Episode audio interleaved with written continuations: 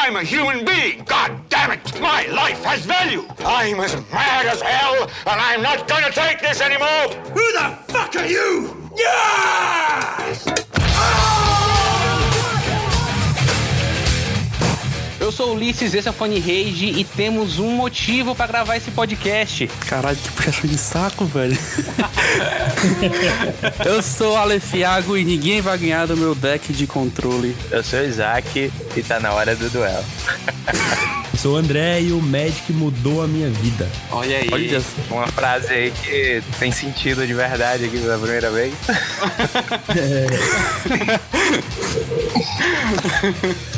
Pô, as minhas eu acho que tinham sentido, cara, mas tudo bem. Não, tem não, cara. Sinto te falar. Sinto Pô, cara. Aí não é não. Vinheta.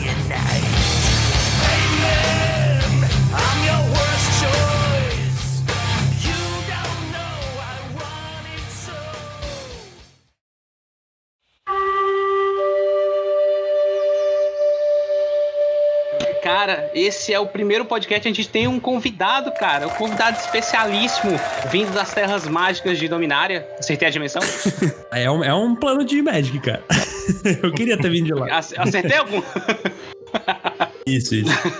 É, já que é pra lhe introduzir aqui, é, o André, cara, faz vídeo quase todo dia pro canal dele. Faz live na Twitch, jogando principalmente Magic, mas ele já jogou, que eu já vi é, outros jogos, né? E também jogou outro jogo de carta aqui, que é um pouco mais da casa, que é o Runeterra, não é não? Sim, também já joguei um pouco de Runeterra. Cara, na verdade já joguei uma porrada de card game aí, mas foi no Magic que eu me encontrei mesmo. Cara, por que, que você tem mais esse apreço pelo Magic? Então, eu, eu na verdade, assim, fazendo uma introdução, né? Eu, Uhum. eu gosto muito de cartas no geral, tipo de baralho, assim, sabe? Desde. Cara, pode ser truco, pode ser canastra, poker, qualquer coisa que envolva cartas eu gosto. Até tarô? Cara, eu nu- nunca mexi com isso, mas. Não sei. Vou tentar um dia aí. É, quem sabe? Fazer gameplay. Um X1, né? Fiz o... Quem conseguir adivinhar o futuro do outro ganha. Porra, sei, é louco. Olha só, eu adivinho aqui que você vai levar um soco na cara. Quê? ganhei, ganhei. Isso é um vídeo para os fundos, inclusive. Sério? Só que não é um soco na cara, é outra coisa pior. Mas, cara, voltando lá, por causa Será uma carta armadilha, não? do tarô. Um tarô. por que o Magic, cara? É claro que por causa das mecânicas, provavelmente, não. É, eu acho que o Magic. Pri- Primeiro porque o Magic foi o jogo em que eu aprendi com alguns amigos. Os, todos os outros jogos de carta que eu jogava era meio tipo com um primo só, com o meu irmão, sabe? O Magic foi o primeiro jogo que me foi apresentado por um grupo de amigos, entendeu? Então tinha uma razão pra jogar porque eu ia estar com os meus brothers e tal. Uhum. É, mas o Magic, pra mim, é o jogo mais bem feito da história dos jogos, assim. Eu não digo só de jogos de carta, eu digo de todos os tempos, assim. É claro, cada um vai ter o seu jogo favorito. O Magic é o meu. E pela união de tudo, pela qualidade das artes, pela história, pelas mecânicas, pelas habilidades, pela, sei lá, pelo gameplay em si, pela genialidade do jogo, do design dele. É tudo, tipo, pra mim encaixa muito bem. O jogo funciona e flui muito bem, sabe? Experiência pessoal, já que você falou que o Magic mudou sua vida, uma coisa que me ajudou muito a desenhar no começo, velho, fora outros vídeos no YouTube, foi saber que tinha brasileiro desenhando pro Magic the Gathering. Tem, tem vários, inclusive. Exato, cara. Inclusive tem um amigo meu aí que vai começar a desenhar. Que legal. Mas, é, aí foi o Will Murai, um artista excelente. Excelente. Aí ele faz arte pro. Fazia, mas não faz mais, né? Mas fazia arte pro Magic. Aí eu deu essa. Aí então, tecnicamente, não claro como você, mas o Magic também mudou minha vida, cara. Mesmo que em diferentes proporções, né? O Magic muda a vida de quase todo mundo que joga o jogo por um tempo, assim, porque ele acaba transcendendo. Sabe aquele jogo que deixa de ser só um jogo, assim? Tipo, que você conhece pessoas e aprende coisas, não é só um passatempo, assim, é um bagulho que, tipo, de fato faz parte da, da sua vida mesmo. Deixa eu te perguntar, assim, da galera que provavelmente eu sou o mais próximo do mundo do Magic, né? Definitivamente. Aí. Eu- meu sonho, cara, eu queria muito saber jogar Magic, assim. Eu vejo, assim, aquela coisa linda, mas eu particularmente nunca tive esse contato mais profundo. Pois é, eu tenho amigos que jogam Magic, assim, muito mais do que eu, em um nível muito absurdo, assim, vai pro campeonato aqui, local, etc. E eles falam, e todo mundo fala assim que a comunidade do Magic é uma comunidade que ela, ela em alguns casos ela pode ser um pouco eu sei, agressiva, mas na maioria das vezes ela é bastante receptiva. Só que eu acho que pra ti no momento agora fica um pouco mais difícil participar dessa comunidade desse jeito porque você é produtor de conteúdo, né? Ou não? É, na verdade, assim, nesse sentido não mudou muito, assim. O Magic tem gente tóxica, como em qualquer, qualquer comunidade, né? Mas ele, ele é, de fato, um jogo que tem um uma receptividade muito grande, assim, um jogo bastante plural, digamos assim, em termos de jogador, sabe? Porque a pessoa pode se interessar pelo Magic por diversas razões, tá ligado? O cara gosta de competitivo, o cara gosta do casual, gosta da arte, gosta da história, gosta de colecionar, gosta de jogar, enfim, tipo, tem várias paradas que te atraem, tá ligado? Então o jogo acaba sendo. Isso acaba refletindo na pluralidade do jogo, assim. Claro que vai ter gente babaca em qualquer lugar, né? Mas no geral é bastante tranquilo. O que acontece é que pela, pelo trabalhar com produção de conteúdo, é, eu acabo jogando Magic horas e horas e horas, todos os dias. E às vezes no sábado eu não tô afim de ir numa loja de Magic, tá ligado? Eu quero fazer outra ah. coisa. Porque assim, beleza, cada dia que passa eu gosto mais do jogo, não me vejo enjoando dele nem nada.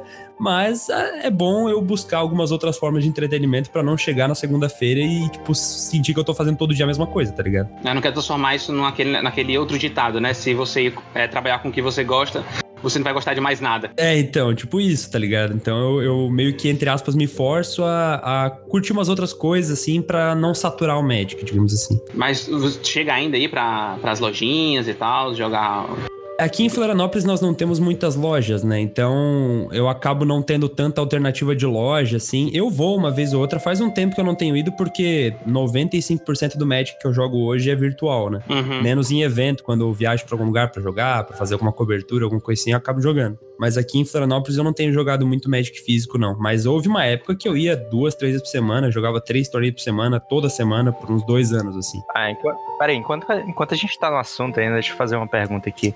É, é porque o Magic, ele tem muita. Por ele ser do Wizards, né? Ele é intrinsecamente ligado ao DD. Tanto que tem o mundo do Hanvika, Avinka. Ravnica. Que é isso, que é o mundo do D&D pro, pros eventos do Magic, né? Uhum. É, eu sou um grande fã do D&D, de Forgotten, em geral, e, e aí tra traz aquela. Hoje eu sou obrigado, de certa forma, a jogar online é, RPG né? E apesar de eu gostar muito, ele dá possibilidades incríveis, é, fica bem mais rápido, fluido o jogo, mas ao mesmo tempo a gente perde aquela, aquele vínculo afetivo que a gente tem naquela, naquela partida presencial. Você gesticula, você fala com os amigos, você ri. Claro que você faz isso no online, mas no pessoal é você sente aquele calor humano. É, quanto ao Magic, você tem essa diferença também? Você sente falta desse presencial ou, ou é melhor no online? Com certeza. É exatamente da mesma forma que você descreveu. Tipo, eu curto RPG, dá para jogar de fato, tem vários sistemas, né, sites, aplicativos que ajudam. Hoje em dia com Discord, Skype, a gente joga de diversas formas diferentes, né? Mas nada vai substituir você ir na casa de um amigo, pedir uma pizza, trocar uma ideia enquanto joga, sabe? Isso é uma coisa que nunca vai conseguir ser substituída assim. Principalmente porque o próprio RPG, o Magic foram jogos que foram concebidos para serem jogados de forma física, de forma pessoal, né? Então a gente até pode burlar o sistema, a gente até pode jogar e é bom que nós tenhamos essas ferramentas, porque por exemplo, eu não sei exatamente exatamente quando esse podcast vai ao ar. Mas no momento, início de abril, é recomendado que nós não saiamos de casa. Então, uhum. Eu não tenho nem a opção de sair para ir jogar uma loja de Magic. Às vezes o cara que mora no interior do Acre, o cara que não tem amigo para jogar, o cara que não pode sair de casa por qualquer razão, que não tem loja na, na cidade dele, a única alternativa dele é jogar o Magic vi, é, virtual, né? Então é bom que a gente tenha essa, essa ferramenta à disposição. Mas assim, cara, olha, nada substitui o Magic físico, nada substitui olhar no olho, blefar, sabe? Tipo, é o blefe, por exemplo, é uma coisa que a gente perde, né? Tipo, o blefe é um elemento de card game, assim. É uma coisa que a gente perde quando a gente tá no virtual. Porque tu não tem como olhar pro oponente de uma forma que vai deixar ele entender uma coisa, sabe? Tipo, isso é uma coisa que você perde até no âmbito competitivo mesmo. Então, são coisas completamente diferentes, assim. Eu prefiro mil vezes mais o Magic físico. para mim, nada supera, assim. Então, André, tu acredita que por isso que o Magic no card game online não tá tendo tanto sucesso, por exemplo, como Hearthstone, como até o próprio Lote agora que tá tendo da Riot Games? Cara, na verdade, eu acho que o Magic virtual tá tendo muito sucesso, assim. Eu não sei exatamente os números dele em relação ao Hearthstone. Eu só sei que esses dias ele tava como o 13 terceiro jogo mais assistido da Twitch nos meses. Tipo, isso para um card game, cara, é bastante coisa, assim. É, eu, eu acho que o Magic Arena, ele foi um acerto muito grande por parte da Wizards, assim, tá ligado? É, Eu não sei, eu não tenho uma opinião muito bem formada, assim. Eu acredito que foi um acerto da Wizards e agora eles precisam acertar em fazer as pessoas entenderem que não é porque ele é virtual que ele é, tipo, ok, você perde algumas coisas, mas você ganha em outras, por exemplo. Se eu tô jogando Magic Arena, né, que é o software que a gente usa para jogar Magic virtual, a gente pode jogar, por exemplo, em uma hora, muito mais partidas do que a gente joga pessoalmente, físico, né? Porque não sou eu que tenho que perder tempo embaralhando o deck, né? Tipo, eu não tenho que, sei lá, procurar alguém. Não, eu só clico em jogar, automaticamente eu sou pareado com alguém, o deck é embaralhado automaticamente, tipo, as contas são feitas automaticamente, não precisa de papel e caneta, sabe? Então, dá para jogar muito mais rápido. É só uma vantagem, por exemplo, que a gente não tem no Magic físico. O Magic Arena, eu vejo ele, é verdade, assim, é que o Magic, ele, antigamente, ele, o fator virtual dele não era muito competitivo, eu acho, assim, em relação aos outros players que tem card game. com esse Magic agora, eu tô sentindo que existe mais, mais apreço, entendeu? Pelas pessoas que jogam Magic. Eu acho que, tipo assim, diferente dos outros card games, o Magic agora virou um player realmente forte no mundo online, porque no mundo, no mundo offline não tem nem como competir, né? Acho que não tem nenhuma card game que chegue próximo ao Magic em relação a tamanho. O Magic ele é o maior card game do mundo, assim, em número de jogadores. Pois é, é não tem como é... competir ele, com ele em relação a isso. É, o problema do, do Magic é que ele demorou muito para criar uma plataforma. Tipo, ele não chegou tarde demais, mas ele poderia ter chegado mais cedo. Em criar uma plataforma digital que fosse agradável de assistir. Então, por exemplo, a, a alternativa que nós tínhamos, a gente tinha uh, ao Magic antes, né, era o Magic Online. O Magic Online era a única forma de jogar Magic sem ser esses softwares piratas e tal, que era um jogo de fato da Wizards. Só que, cara, uhum. se você for abrir qualquer gameplay de Magic Online, você vai ver que parece um, um Excel, assim. É. Ele é horrível, não dá para chamar aquilo de jogo. Inclusive, se você vai fazer captura de tela, o programa não reconhece ele como jogo. então, assim. não dá. O jogo é muito feio, cara. Ele é muito, muito, muito feio. Então não dá para assistir, tá ligado? É vergonhoso. Agora com Magic Arena, se você for parar pra ver, pô, tem animações, tem dublagem, tem... ele é lindo. Tipo, é claro, é lindo. Ele, é, ele é muito mais hearthstoneizado, digamos assim, porque é o que funciona pra chamar atenção, tá ligado? Gostei do tema. Gostei muito do tema. É a hearthstonização das coisas, né? Tu vai pegar, por exemplo, o, o Rune Terra, ele é uma mistura de Magic com Hearthstone. Descaradamente, assim, tá ligado? Os tempos, né? Os, tipo assim, as rodadas parecem muito a do Magic, né? Você coloca alguma coisa, aí você tem aquele, aquele mini tempo pro, né, pro oponente responder e tal. Eu, eu tive a oportunidade de. Eu fui convidado pela Riot para participar de uma reunião que eles fizeram lá no escritório deles é, para anunciar a, pra gente o Runeterra, né? Tipo, a gente sabia do lançamento do Runeterra alguns, alguns meses antes dele de fato ser lançado. E o Uniterra, quando eles fizeram a, a, a responsável pelo marketing do jogo lá, sei lá, ela fez uma apresentação explicando qual que era a ideia do Runeterra. E tinha um slide que tinham vários card games. Tinha Yu-Gi-Oh!, tinha Magic, tinha Hearthstone, tinha Pokémon. Eles falaram: ó, oh, Runeterra a gente vai pegar o que tem de bom de todos esses jogos, juntar em um jogo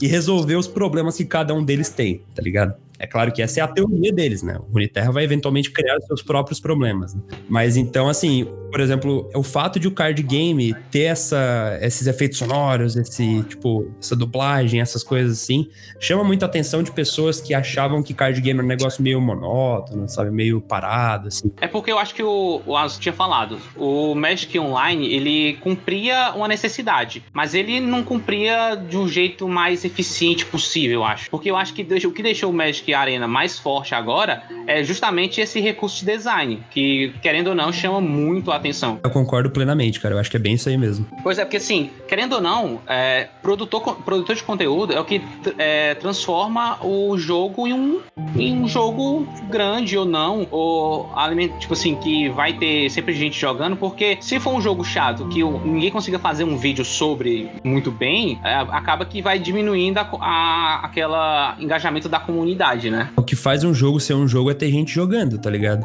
Senão é um programa parado, assim. O próprio Artifact, por exemplo, que foi desenvolvido pelo mesmo criador do Magic, que é o Richard Garfield. Beleza, assim, a galera jogou, era um jogo pago, precisava pagar para jogar, para conseguir as cartas, era um jogo ultra complexo. era muito complexo, cara, mesmo. Ele tinha, tipo, três campos de batalha simultâneos, era uma coisa insana, tá ligado? E assim, beleza, algumas pessoas acharam um jogo genial. Uhum. Só que agora os caras estão tendo que, tipo, lançar um jogo de novo, completamente diferente, de uma forma que as pessoas consigam jogar, tá ligado? Porque tinham, sei lá, tinham oito pessoas simultâneas jogando Artifact.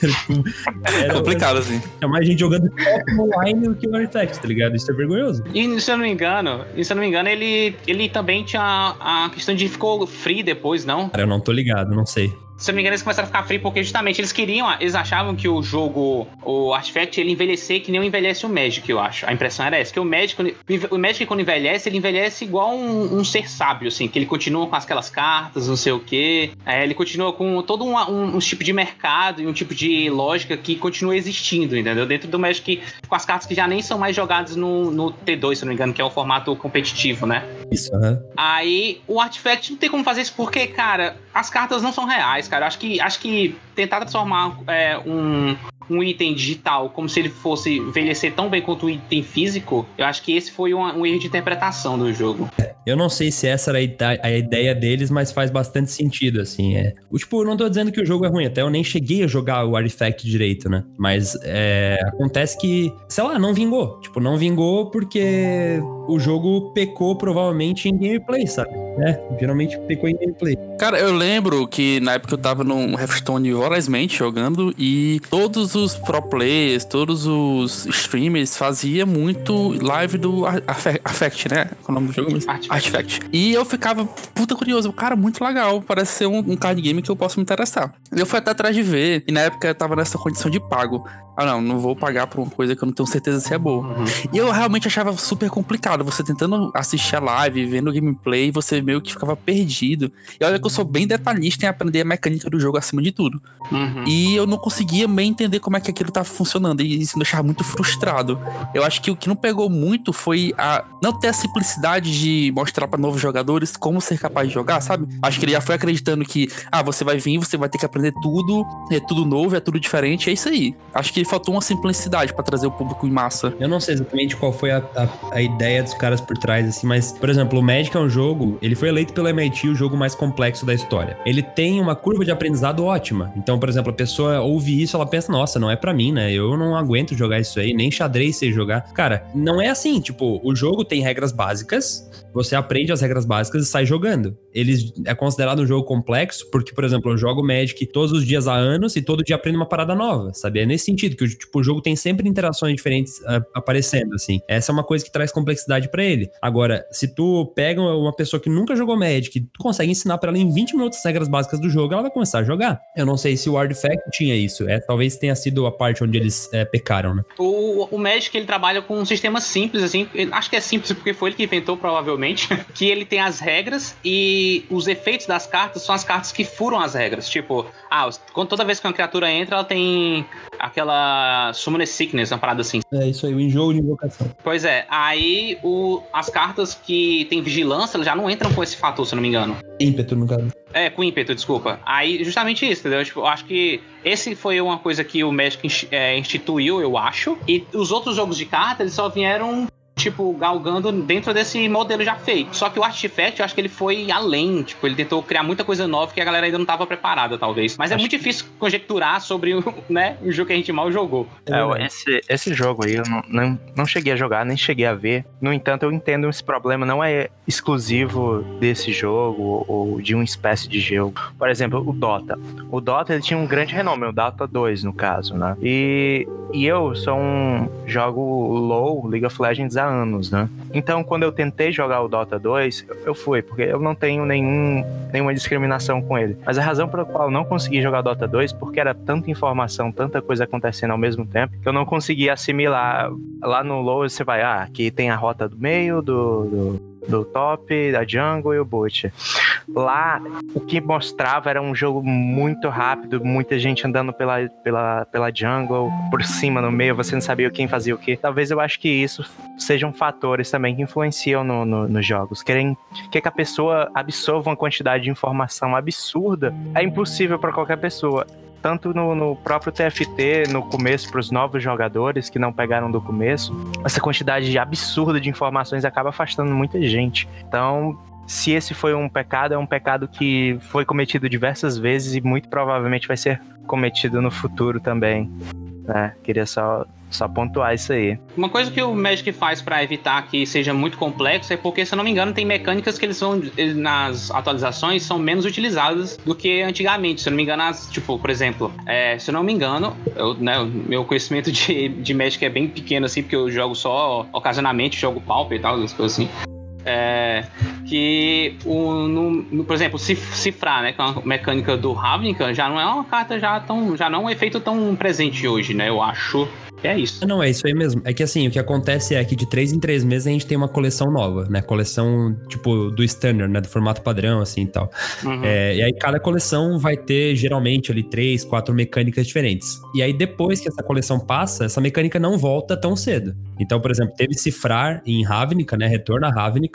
E desde então nós não vemos cifrar de novo. Se eu quiser jogar com cartas de cifrar, vai ter que ser essas cartas de retorno a Ravnica, entendeu? Então, tipo, as mecânicas estão sempre vindo. Sempre vem vem coisa nova, sabe? Sempre vem coisa diferente adicionando, assim. Mas agora deixa eu te perguntar uma coisa. Essa coisa que você, essas coisas que você aprende novas, essas novas mecânicas, você pode utilizar elas depois? Porque o TFT, eu acho que ele vem sofrendo muito disso recentemente. Eles sempre tentam introduzir novo conteúdo, o que é interessante, atrai novas pessoas, mas ao mesmo tempo você meio que tem que esquecer quase tudo que você aprendeu até aquele momento e aprender tudo de novo. Acho que isso afasta tanta gente, cara, porque é muito conhecimento, você demora muito para aprender e quando você, ah, finalmente consegui. Aí o cara, toma essa atualização aí, esquece tudo que tu aprendeu. É que as mecânicas do Magic, elas, elas não. As mecânicas do Magic, elas não alteram a, tipo, como o jogo funciona, sabe? A, a mecânica que a gente diz basicamente é o efeito de uma carta, só que não é efeito só dela.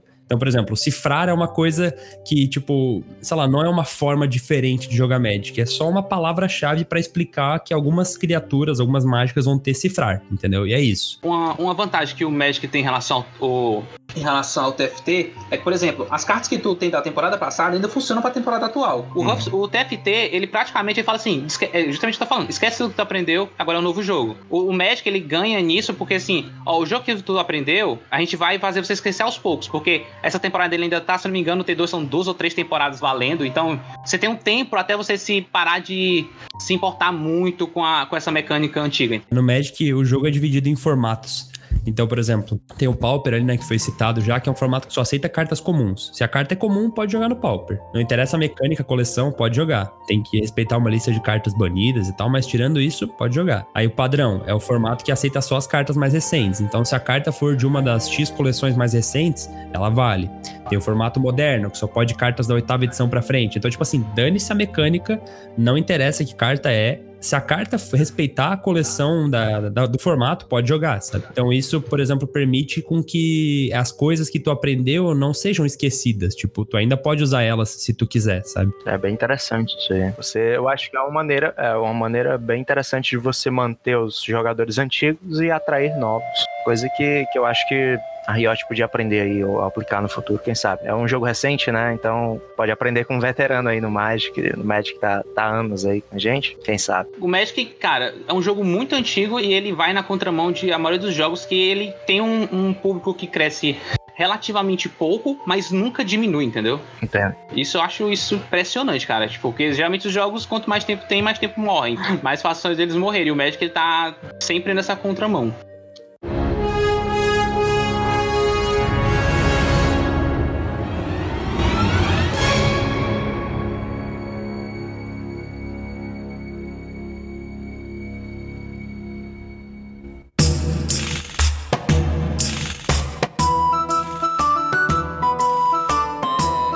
Só pra gente poder entender, assim, qual foram os jogos de cartas, assim, que tu jogou por, por mais tempo, assim? Cara, não sei se... Eu, nenhum deles eu joguei por muito tempo, porque é difícil manter, manter dois vícios em paralelo, tá ligado? Então a gente tem que escolher. mas assim, cara, eu já joguei Yu-Gi-Oh! Tá? Nenhum deles de forma competitiva, mas já joguei Yu-Gi-Oh! Eu já joguei Hearthstone, é, estou jogando Runeterra, Magic, é, Battle Scenes, que é um jogo de cartas da Marvel. Uhum. Cara, provavelmente tem algum outro card game menor, assim, tipo, card games nacionais, eu já devo ter jogado vários desses que a galera faz, tipo, campanha no Catarse e tal, aí mandam aqui para mim para eu fazer um review, alguma coisa assim, aí joga um pouco e tal. Tem o Lendas e Batalhas, que é um card game nacional que fala do folclore brasileiro, tem o Seven Galaxies, que é um card game que tá sendo lançado agora também. Então, tipo, mas são mais esses aí mesmo, assim, eu não joguei o Artifact e eu nunca joguei Pokémon TCG, é uma coisa que eu preciso resolver logo, porque eu acho que deve ser bem divertido. Cara, é divertido. eu, eu, eu, Parece ser mesmo. Eu jogava a versão online também, cara, e foi preciso, precisou ter uma atualização agressiva pra poder largar. é, eu, eu quero muito aprender, cara. Cara, é bem divertido, assim, porque Cara, é porque eles são covardes, eu acho. Porque, é, não sei se tu tem infância muito presente com, com, com Pokémon, aí você vê as cartas que você sempre gostou ali, entendeu? Sim, sim. Aí você, como é que eu não vou jogar com, com uma carta baseada em fogo do, a, do deck específico pro, pro jogar com o Charizard? Eu tenho uma miniatura do Charizard me olhando nesse exato momento. Tipo, eu tenho quase certeza que eu iria gostar de. de, de eu tenho quase certeza que eu iria gostar de Pokémon TCG. Mas sabe aquela parada que você tem que fazer e, tipo, por alguma razão não fez ainda? Tipo, Aham. é, esse é, o- Que não chegou a hora. é, ainda não chegou a hora. É, talvez eu fique com a sensação, vai que eu gosto demais e, e atrapalho essa. Imagina só, né? Mas ela é divertida, assim. Ele é, ele é- cara, ele é bem voltado, assim, pra, pra um público mais infantil, assim. Porque a, a mecânica dele é bem simples, sabe? Tem a galera que faz umas cartas, tipo... Eu não, eu não sei se, se, que no- se não me engano, no Magic é tombar, entendeu? Sim, sim. Que é tipo, você joga as cartas direto no coisa. Cara, eu jogava é, esse jogo e tal, aí tinha uns mini campeonatos online e tinha cada deck que ficava assim. Esse cara tá, transformou esse jogo no Magic, mano. O cara tá fazendo as mesmas estratégias, cara. Tipo, de uns deck, umas cartas que pareciam ter evidência. Aí de embaralhar a carta, voltar a carta que já tinha sido descartada. Eu, fiquei, eu ficava assim, caramba, acho que minhas cartas são quebradas, que não faz isso. Mas tu, deixa eu só te perguntar, porque é só uma dúvida mesmo, pessoal. Tu já viu esse novo jogo aí que tá saindo mais ou menos agora? É, acho que não, tão, não é tão novo assim, que é o Keyforge. Sim, já joguei Keyforge também, verdade. Esqueci de botar na finalista. Cara, eu joguei, eu jogo bastante Keyforge. Tem, tem alguns amigos meus que jogam. Eu fiz até uma campanha pra Galápagos pra divulgar a primeira expansão de Keyforge. É um jogo muito bem feito. Também é do criador do Magic, do Richard Garfield. Ele é um jogo muito inteligente, cara. Muito divertido. Ele é, ele é complexo, tipo, no nível certo, assim. Sabe aquele jogo que te faz pensar, mas não o suficiente pra você querer morrer? Tipo, é um jogo. Tipo, ele é. Tipo, ele é, pá, ele é muito legal.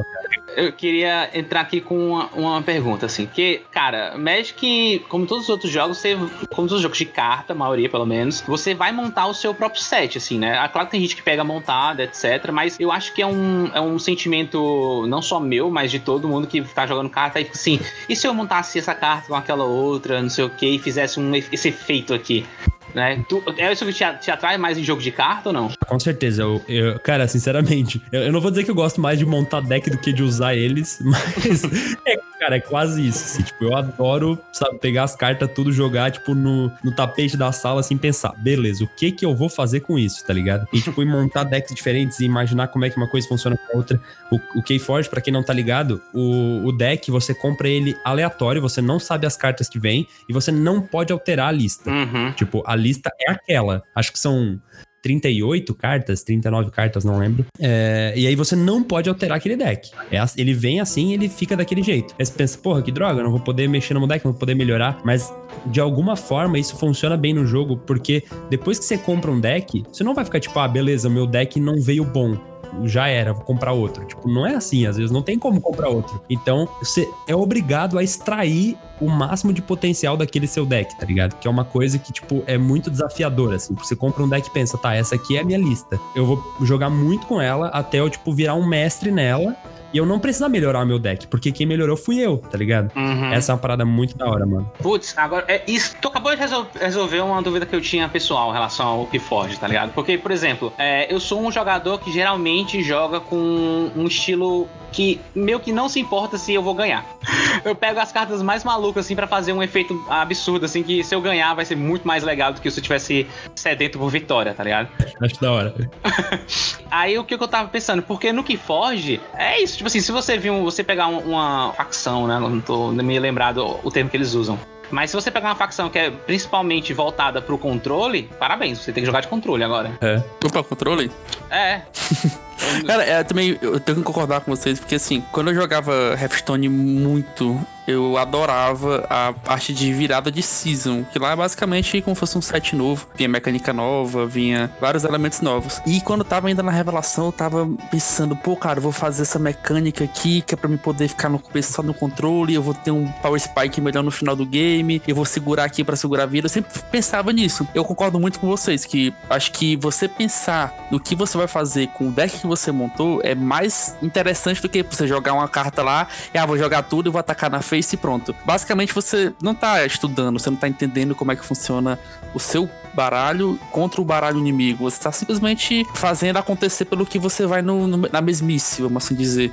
E pra mim, em particular, Por isso que eu falei minha introdução do controle. O que eu acho legal é você entender tudo. Por isso que eu gosto de controlar bem o board, eu gosto de controlar bem a mesa, porque saber que eu tô ali numa situação confortável jogando. Eu já gostei também de jogar. No começo, eu acho, eu acho que no começo é melhor você jogar de, de esses decks mais agressivos, porque geralmente eles têm. Nos decks agressivos, geral, geralmente, não sempre, claro, tem aquelas mecânicas que são mais fáceis de entender, né? Por exemplo, uhum. a carta que entra com ímpeto não é muito, não é tão. A carta que não é tão complexa quanto, sei lá, aquelas cartas que tinha que você tinha que fazer metamorfose, sei lá. É que assim, o, o deck agressivo ele precisa saber como ele funciona. O deck control precisa saber como todos os outros decks funcionam. Porque o objetivo hum. dele não é ganhar, é não perder. assim que ele não perde, ele ganha, tá ligado? É assim que o control funciona. É, é exatamente, exatamente isso. Você sobre. É o tipo rock balboa, não interessa o quanto o forte você bate ou quanto você aguenta apanhar, uma parada assim, tipo. É literalmente isso, pô. Bastante quanto mais você levanta. Se você sobrevive aos, a, ao dano, às criaturas e tal, tipo, e controla tudo, estabiliza o jogo, uma hora você ganha. Tipo, uma hora você baixa um bichão e ganha, bate duas vezes e ganha, sabe? Esse é o controle, assim. Eu aprendi a, eu, eu aprendi a, a jogar, a jogar basicamente com os teus vídeos, tá ligado? Os teus vídeos e o do. E o, é de uma mina que eu não lembro agora ela, mas. É da Carol do Multiverso Médico, eu acho. Pronto. Aí, aí, cara, aí eu fui e tal, fui com minha namorada pra jogar e tal. Aí eu fiz um deck pra ela de verde, porque ela gosta de bicho. É. Ok, né? Foi isso. Essa é a premissa, foi essa a premissa. foi si, simples como isso, eu botei vários bichos bonitos assim, ela, nossa, que legal. É. E o meu eu botei o deck preto, tá ligado? Que é um deck mais sinistro e tal, etc. Só que aí, aí eu fui primeiro escolhendo os decks dela, aí eu fiz um, um, um jogo que pudesse funcionar, que era basicamente criaturas que elas eram gigantes, tinham, ou tinham vigilância e elas poderiam tipo, ficar mais fortes, né? Aí eu, depois eu pensei no meu que aí eu, eu não me toquei que eu ia jogar com ela toda a vida, então eu comecei a perder de uma forma muito agressiva, cara. Uhum. Porque, tipo, porque meu deck de controle não é controle suficiente, por exemplo, é, o meu deck era baseado em tirar as cartas dela, tombar as cartas dela, né? Ela, ela ganhava com cinco cartas no deck e com quatro bichos na, no campo e não tinha o que fazer. Tô ligado como é que é. Porque a estratégia de, combate, de tombar é complicada, porque assim, enquanto de um lado o oponente tem que tirar 20 pontos de vida seu, do outro lado você tem que tirar 60 cartas do deck dele, entendeu? Então, tipo assim, a conta não fecha, tá ligado? Você morre antes de terminar de tombar. Então é complicado. Mas é, mas é, é o que eu tô falando, é muito divertido. Você, tipo assim, você, ah, você vê, a, é, vê a pessoa descartando as cartas, aí, aí você fica, putz, eu queria essa carta. É. eu gosto mais de, de esse deck, assim, por exemplo, é, só pra lembrar aqui um pouco do Hearthstone antigamente, tinha uma carta que ela, quando morria, ela trazia todos os, todos os, todas as feras pro jogo. Aí a fera do jogo trazia todas as criaturas que tinham provocar, né? Que é como se fosse. Eu não. Acho que não lembro qual a carta. Precisa atacar ela esse... primeiro, né? É, é, tem que atacar ela primeiro. Tem uma carta uhum. mais ou menos assim no Magic, né? Uhum. Tem, é claro que tem. Com certeza tem. Não, não existe nenhuma carta que o Hearthstone consiga criar que o Magic não tenha feito. Quase tudo do Hearthstone veio do Magic. Isso é, não é uma ofensa, é só um fato. Não, né? não. É, tanto é que uma, um, uma parada boa que o, que o, o Hearthstone fez foi que o Hearthstone, tipo assim, já que eu sou um jogo online, eu vou. Um jogo net feito por um computador, etc., eu vou me basear nisso pra fazer mecânicas, né? Sim, o RNG come solto, né? Exatamente, cara. Gente... Fala não, pô, fala não.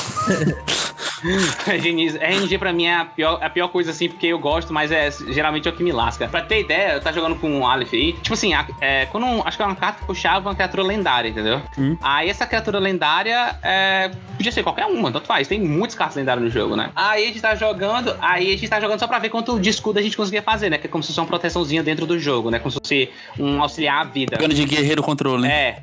Cara, ela, pra mim, veio a única carta que não poderia vir que transformar meu personagem em outro personagem. Eu perdia todo o escudo que eu conseguia durante o jogo todo. Bem-vindo à estatística. Cara, qual a chance de, qual a chance disso, cara? Mas enfim.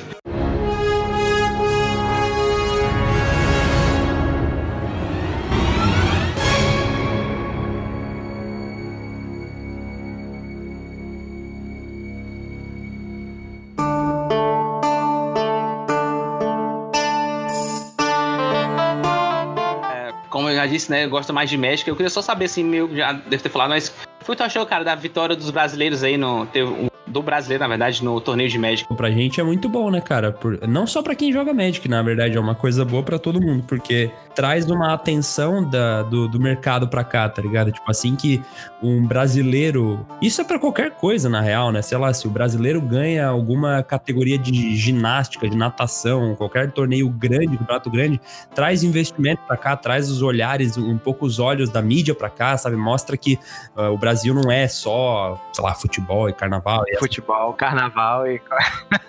É, e aí, tipo, pô, o brasileiro ganhou o campeonato mundial de Magic. Não só ele ganhou o campeonato mundial de Magic, como ele já tá sendo eleito, se não o melhor, um dos três melhores jogadores de Magic de todos os tempos. Ele ganhou literalmente Nossa. todos os torneios que é, que é possível ganhar. todos os torneios que existem, o cara já ganhou, sabe? Então, assim, ele é um monstro do Magic, assim. Já é o cara que mais faturou com o Magic na história do jogo. Então, pra gente é um puto orgulho, tá ligado? Eu só tenho um problema nessa história, cara. Vai ser a Globo fazendo a notícia chamando do Pelé do Magic. Pelé do Magic. é só esperar.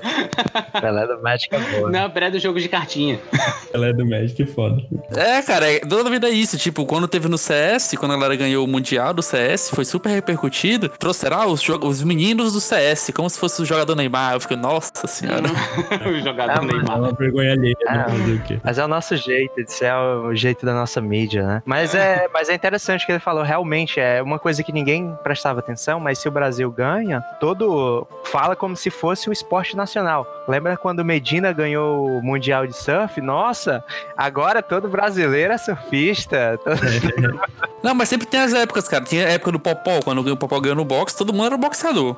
quando tinha um, o Spider Silva lá, todo mundo era no MMA. Agora vai que todo mundo vira jogador de Magic, né? Vamos lá. Seria louco, eu imagino. É, agora, agora não dá porque tá tendo coronavírus, você tem que estar tá em casa. É verdade. Pelo contrário, agora que é o momento. Agora você fica em casa ganhando campeonatos sem sair de casa. Esse campeonato mundial que ele ganhou foi pelo Magic Arena, ó. Dá pra você tentar. Olha aí. Ah, putz, é. aí eu não tinha visto o jogo completo, porque assim, eu gostava do Assim, eu achava um pouco meio asséptico, porque eu geralmente não entendia nada quando, quando eu tava assistindo os campeonatos de Magic. Os caras desciam a carta e eu ficava, caramba, deu seu ponto de vida, eu nem vi o que aconteceu. Ah, sim, sim. é, que é complicado. É tipo, sei lá, se me botar pra assistir um Mundial de Judô, Tipo, eu vou ver os pontos de alguém aumentando. Assim, mano, por que, que tá aumentando essa merda se sair? então, é a mesma coisa do Magic, é complicado. Quando, tipo, tem um alto nível assim, é difícil de você simplificar o bagulho, porque se você simplifica, deixa de ser competitivo, tá ligado? É verdade. O que faz o cara tá ali é ele jogar no alto nível mesmo. Então, tipo, botar o cara jogar pedra, papel e tesoura para as pessoas entender, não vai, não vai fazer sentido, sabe? cara, eu tava me lembrando agora, quando eu tava passando o campeonato de skate no, no Globo Esporte. Aí o cara dava descendo assim na rampa, dava um, sei lá, um, uma manobra no cima, aí o narrador falava assim: Uou, ele deu um shock pack mac, tu não tem noção do quanto é isso. Aí eu ficava, nossa, velho, deve ser muito importante fazer isso. Aí nesse segundo ele fazia outra manobra totalmente diferente. Ele, uau! Esse aí foi de arrepiar! Ele fez o Shop Staff Nav 2! Nossa senhora, cara! Cara, é impressionante! Imagina quando é, o cara fizer o 3, mano. É, eu passo no Tony Hawk de olho fechado. Putz, Tony Hawk era. é tipo isso, pô. Cara, você, se você realmente concorda, se você simplificar demais, você vai tirar o mérito de quem tá ali. Mas eu acho que se você botar um, uma stream e pensar que o narrador pode pelo menos te dar uma noção básica ali, já dá, dá um pouco de olhar diferenciado. E pode até ajudar, assim, para novos jogadores, cara. Porque depois que os esportes entraram na Sport TV, no canal fechado, teve muito mais visibilidade para outras pessoas e, querendo ou não, teve mais atratividade para novos jogadores. É, eu acho que talvez o Campeonato Mundial de Magic não seja o melhor lugar pra pessoa que tá começando a se empolgar, tá ligado? Mas, por exemplo, eu acho que a Wizards Peckham, por exemplo, não, é, não fazer um campeonato que não seja um mundial, mas que junte personalidades do, do mundo, da cultura pop, assim, tá ligado? Tipo, ah, pô, pega um ator famoso aqui que joga Magic. Tem de sobra isso aí. Tipo, muita gente aí que tem os seus 30 anos jogava Magic quando era mais nova e, e por exemplo, tipo, sei lá, uns caras famosos, uns cantor, tipo, a gente tem, tem uma uma porrada de gente assim, tá ligado? Para pra pensar, se tem cartas de Magic que custam, sei lá, 100 mil reais, tem que ser uma pessoa realmente influente para poder pagar esse valor. É.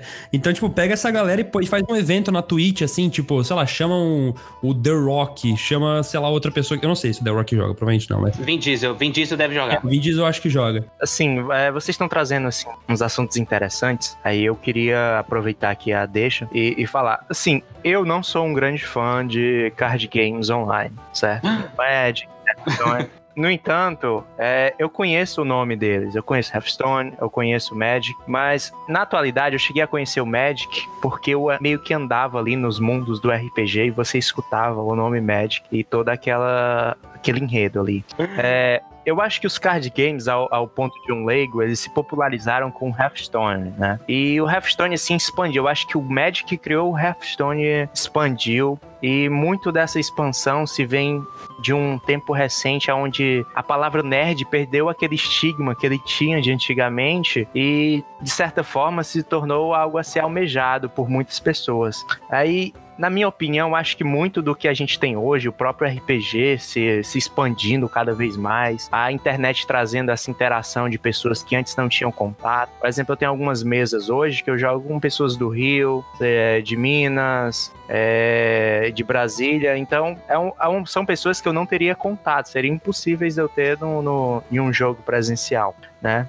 Então, eu acho que essa expansão dos jogos, dos card games online, tanto da RPG, elas estão bem juntas nisso. E nessa perda desse estigma de antigamente o nerd era visto como algo ruim, hoje é algo bom. E eu acho que isso expandiu bastante o, o nosso universo. Eu queria saber assim a opinião de vocês. Vocês veem essa influência, por exemplo, no no D&D? É, algumas personalidades internacionais fizeram já, sim, como vocês estão falando, lives de deles participando, né? Terry Crew, Terry Crew, pai do é, pai do Chris, pai do Chris. E o próprio Vin Diesel, eles fizeram lives participando de sessões de RPG. Eu acho que isso expandiu ainda mais, é, atraiu mais pessoas ainda é, para esse mundo. Eu queria saber se você, o que é que vocês acham sobre essa, essa mudança da visão do nerd e, e dessa expansão. Vocês veem com bons olhos essa, essa expansão para todas as todos os vínculos da sociedade, por assim dizer, é, ou vocês têm uma visão mais conservadora e que, que deve se ter não se deve expandir tanto. Eu queria saber o que vocês acham. Eu acho assim que o, o, o Magic, com vários outros jogos e tal, cara, ele tem o seu nível de complexidade que realmente ele é elevado, ele pode ser um que talvez é, afaste pessoas, mas eu acho que isso é mais um, um estereótipo, né? Como tu citou entre aspas aí, né? Uhum. Que as pessoas tinham em relação a esse tipo de jogo. Mas se tu parar pra pensar, cara, tem jogo que tecnicamente é um pouco mais difícil de mexer porque ele cobra outras competências. Por exemplo, um jogo que, de, de. Por exemplo, o League of Legends, entendeu? Você tem que precisar de um, é, de um mecanismo parecido com o Você tem que aprender como é que funciona o jogo e tal, não sei o que. Você tem que aprender como é que tá as atualizações. É tipo, também é um mecanismo que não se difere tanto do Magic em relação à complexidade. Eu acho que realmente essa eu acho que talvez tenha, tenha sido já citado no Big Bang Theory, já o México. Algumas vezes. Uhum.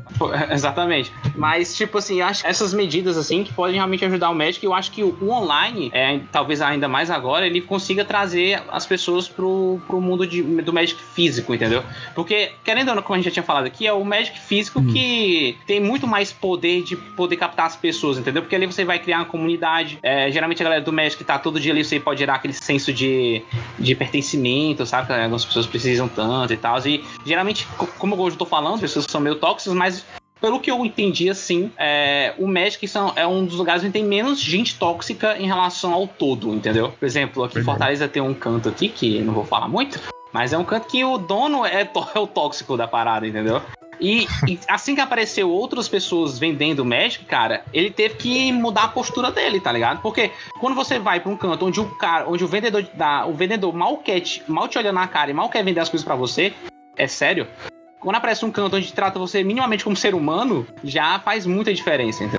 Destruir um pouquinho, mas acho que. Complementando aqui o que tu falou, eu acho que é o seguinte, assim, nós, nós quando, a gente, quando a gente ama alguma coisa, assim, tipo, em termos de, de entretenimento, né? Seja um jogo, um, uma franquia de filmes, né? Alguma coisa assim, a gente tem muito medo de que isso vire mainstream. Por quê? Porque a gente tem medo que as pessoas que não conhecem esse negócio que a gente ama tenham uma imagem errada disso. Então, por exemplo, uh, Mortal Kombat. Eu acho Mortal Kombat um jogo muito da hora. A gente teve, há sei lá quantos anos atrás, um filme do Mortal Kombat. Quem conheceu Mortal Kombat pelo filme provavelmente criou uma imagem errada do jogo, porque o filme é uma bosta. ah, mas na época era legal, pô. É, ok, é a minha opinião, só tipo a minha opinião. Tudo bem. Enfim, anyways, o filme foi visto como uma bosta, tipo, as notas dele são horríveis. O mesmo aconteceu recentemente pro filme do Dragon Ball. Pô, Dragon Ball é um puta anime da hora e tal. Não, que filme? Que filme que você tá falando? É, então, tipo. E aí, oh, mano, melhor exemplo, o Death Note. Não! tá pegando na ferida. Queridinha do Ulisses. Eu me trigo, velho. Mangá animal. O pró- próprio, o próprio anime é legal. Quem, quem conheceu Death Note pelo filme, provavelmente não gostou do Death Note. Ou, por exemplo, nossa, não entendo por que tu gosta tanto desse mangá aí, sabe? Tipo, é complicado. Mas assim, o ponto negativo do que você gosta se tornar mainstream é justamente esse. No momento, os irmãos Russo, que são os diretores lá do Vingadores, eles estão desenvolvendo uma série de animação de Magic pra Netflix. Assim, eu tô com muito medo. Porque não porque eu não confio, não porque eu não confio no trabalho dos caras. Tipo, tudo tende a ser bem feito assim. Pô, Netflix tem estrutura, os caras são bons, e tal, já fizeram filmes bons. Mas se isso sai pra um grande público, porque é Netflix, então vai ter visibilidade, muita gente vai ter acesso. Se é uma animação ruim, as pessoas vão criar uma imagem errada. Nossa, esse jogo que o André joga aí, mano, nada a ver, esse negócio nada a ver, que história mal feita, sabe? Porém, se a animação for boa, muita gente vai se interessar pelo Magic e vai chegar no jogo. Então, assim, é muito bom pra gente que o jogo se torne mainstream, contanto que a, a transmídia, digamos assim, seja bem feita. Então, se cria um filme de Magic que é um puta filmão, a pessoa vai é, se interessar pelo Magic.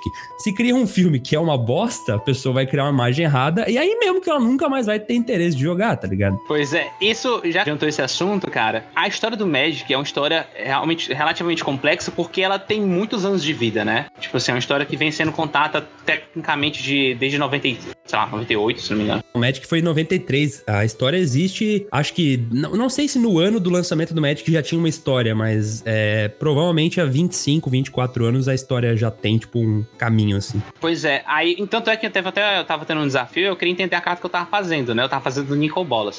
Não que eu tava fazendo a carta pro médico, é só um desafio. aí, cara, quando ele me contou a história do Nico Bolas, cara, eu fiquei, meu irmão. Aí eu fiquei com essa. Aí eu fiquei com medo, assim, como é que eles vão é, traduzir toda essa história pro. pro porque, assim, a história do Nico Bolas ela, é- ela é muito forte pro Magic, né? Então, traduzir essa história pra dentro do universo do Magic, cara, é fazer uma história disso é um, é um, é um trabalho realmente, tipo assim, muito grande, entendeu?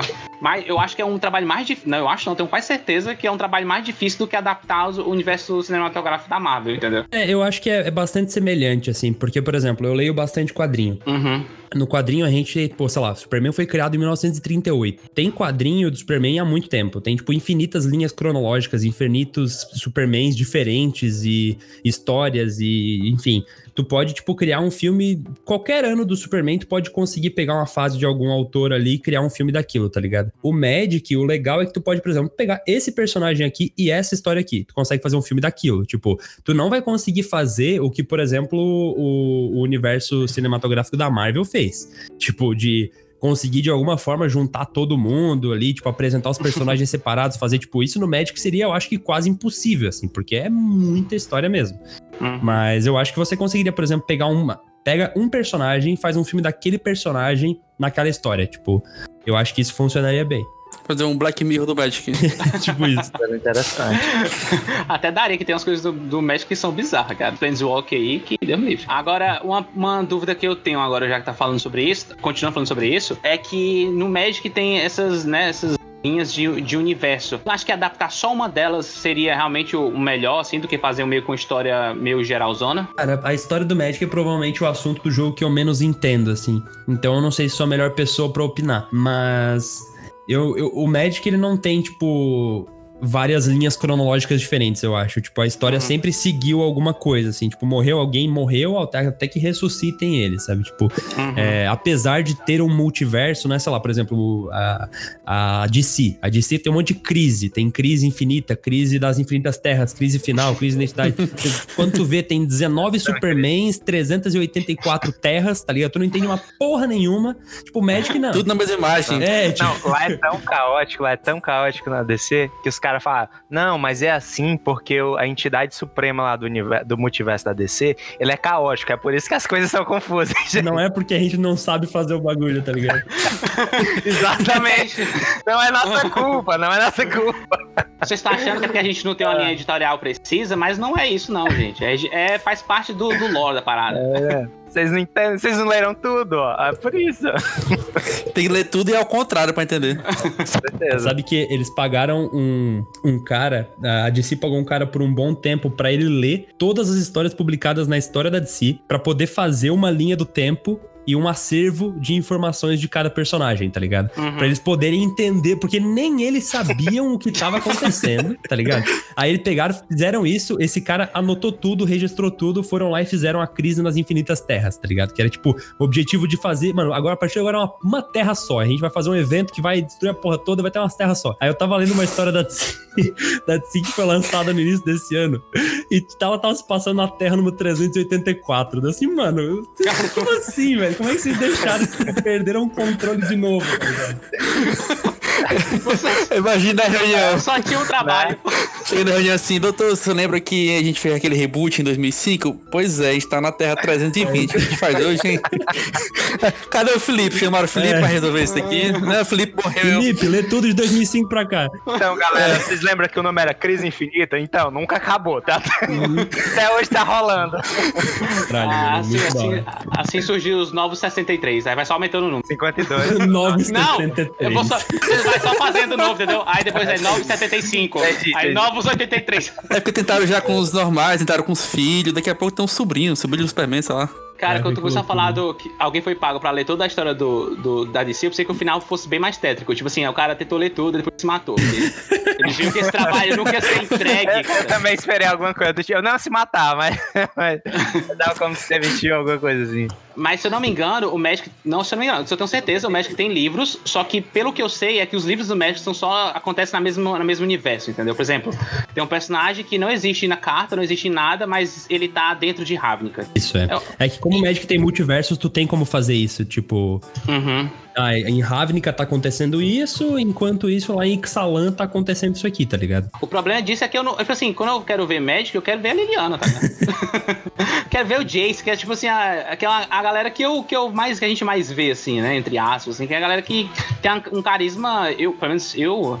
a- um dos personagens que eu mais gosto é da Lili- a Liliana, porque, sei lá, ela é muito foda. Aí eu, geral, se eu fosse ver, com- a- ter um conteúdo do Magic, eu queria ver alguma coisa desse gênero, entendeu? Porque, tipo assim, ver sobre fulaninho de tal que tá só no universo que eu gosto é meio complicado. Ah, mas é aquele tipo de coisa. É qualquer história que tem um conteúdo tão vasto quanto possui o Magic, ele fica impossível de você agradar todas as pessoas. Aí que tá. Se você for fazer uma história, eu prefiro que ela seja uma história curta, centrada ali, fechada, do que pelo menos você vai agradar aquele público que você fez intencionalmente, do que tentar agradar todo mundo, botando um episódio daquele cara, um episódio daquele ali, um episódio desse aqui, e não agradar ninguém. Então, acho que é melhor que eles façam uma história fechada, é, do começo ao fim, e para que as pessoas agrade mais, uma quantidade maior de pessoas, se for necessário. Olha, essa é a história é, desse cara, mas tá rolando várias outras coisas no universo. Isso abriria Uhum. portas para mais tarde lançarem outro projeto, outro filme, outro desenho, uma HQ, é, até mesmo um livro mais tarde, e complementando o- o- as histórias do universo. Eu acho que isso é um problema de qualquer problema entre aspas, né? É o problema de qualquer mídia que possua uma quantidade extensa de conteúdo e seja necessário adaptar. Eu acho que a Marvel, apesar das coisas, ela fez um excelente trabalho, porque a quantidade de, de informações que eles tinham que passar era gigantesca, incontável. Eles tinham que escolher e eles conseguiram atrair uma quantidade enorme de pessoas. Pessoas que nem gostavam de super-heróis, que achavam que era coisa de crianças. Eu ainda acho que foi uma cagada, velho. É isso, maluco. O quê? Os filmes da Marvel? Os Não, foi cara. cagado, foi, sorte, É foi sorte, calma. Eu não senti de sorte. Mas só Ah, pra gente. Foi sorte, cara, foi muita sorte. O RNG, né? Pra gente. Foi, RNG, foi o coração nas cartas, cara. ali. Justo, justo.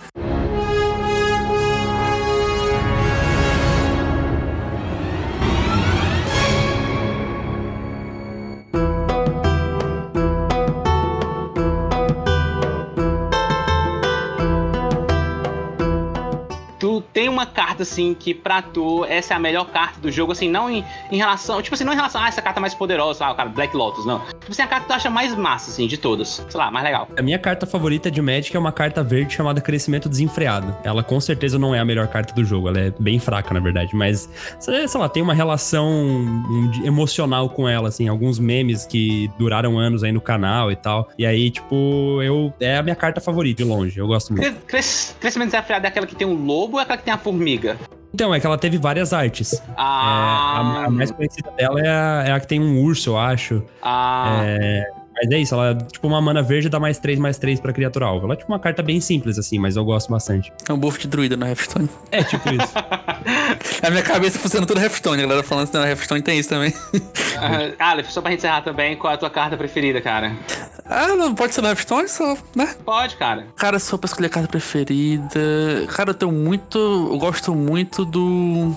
Ah, do Saron, cara. Eu acho muito legal a mecânica dele, se de fazer um deck todo voltado para ele e a impacto que ele tinha em campo. E por eu jogar de controle, é, pra mim encaixou muito quando ela foi lançada. Acho que pra mim é a carta mais favorita que eu tenho. Pra mim é a carta mais legal, cara. É a carta. É foda que agora eu esqueci o nome da carta, mas é.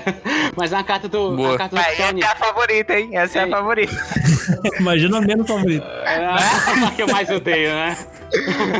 É porque a carta do tarô é complicado. Não, mas não é, do, é o do. é o do Lich King, cara. Porque ele entra, aí, tipo, você sente que uma, uma carta ultra forte entrou no jogo, tá ligado? Você fica, eita, essa aí é diferente. Cara, isso que eu gostava muito do Hearthstone. Quando você batia com, com um personagem que tinha muito ataque, o campo tremia e fazia um barulho diferente. tipo, nossa, esse cara dá um problema para você, sabe? Isso te dava aquele impacto. Eu achei muito legal isso. Ah, então, pra encerrar, cara, é, André, cara. Peraí. peraí. Não, Isaac, qual é a tua carta favorita aqui? Como eu não tenho carta favorita, é. O Mago Negro. que é a Exatamente. exatamente. Exaltia é a única que eu mais gosto. Não, Exódia não pode, porque são cinco cartas, Verdade. cara. Sim, cara, é... eu queria só dar, dar, um, dar um adentro aqui. É, o André mesmo falou que ele é um. Também gosta de RPG, né? Eu acredito que de DD. É... Sim, sim, eu acho muito da hora. Eu não, não, não tenho muita oportunidade de jogar hoje em dia, mas eu acho muito massa. Acredito. É, mas enfim, é, é, porque eu queria aproveitar um, esse tempo aqui pra, pra dar um, um, um, jabá aqui na cara de pau. Tô vendo. É que uma colega minha fez uma entrevista com Ed Greenwood, né? O, pra quem não sabe, ele é o criador do mundo de Forgotten Realms. E já que é do, da Wizards e aqui o nosso tema, o Magic, principalmente. Queria que quem pudesse, quem tivesse interesse, né, de conhecer um pouco do, do, de Forgotten Realms, de saber como é que o criador acha de sua própria obra, nessa entrevista aí pro Brasil, acho que é a primeira, né, de podcast. É interessante, dá uma colada lá, é Mestre de Candlekeep, vocês vão encontrar no post, no Spotify. Eu vou deixar o link na descrição, pode ficar tranquilo aí. E é isso aí, eu acho que tem tudo a ver aí, complementando o universo, né, e sempre aprendendo coisas novas. Mas vamos finalizar, Isaac. Eu quero sua carta favorita, cara, carta favorita. É o Magro Negro, porra. Como assim não carimbo, cara? Tá bom, cara, sabe quem era? Era o Tasmania no Taso. Nossa. Nossa, velho. Vamos lá. André, dá aí, cara, o teu canal. Pra quem quer aprender a jogar Magic, ou já joga e quer consumir algum conteúdo que eu julgo da hora, espero que seja. É, tá lá no YouTube, procura por um motivo. É, eu tô, tenho vídeo todos os dias lá, tô ao vivo todos os dias também na Twitch. Uh, anteriormente eu tava ao vivo, ao vivo de segunda a sexta, mas agora nesse período em que a galera tá em casa eu tô fazendo live todos os dias. Então, vai lá no Twitch, procura por motivo também, que a gente tá todos os dias à tarde jogando Arena. E, cara, eu acho que é mais ou menos isso aí. Obrigado pela, pelo convite, foi muito legal poder trocar uma ideia com vocês. Quando quiserem chamar para trocar uma ideia sobre alguma outra coisa é, que eu puder agregar aí, contem comigo. E é isso, tamo junto. Opa! Cara, já, você, já, você já está convidado pro nosso podcast da DC, que eu já vi que você gosta muito do tema. Eu já tô avisando. Vamos falar das infinitas terras, das infinitas burrices que aconteceram. Né? crises, né? Infinitas crises.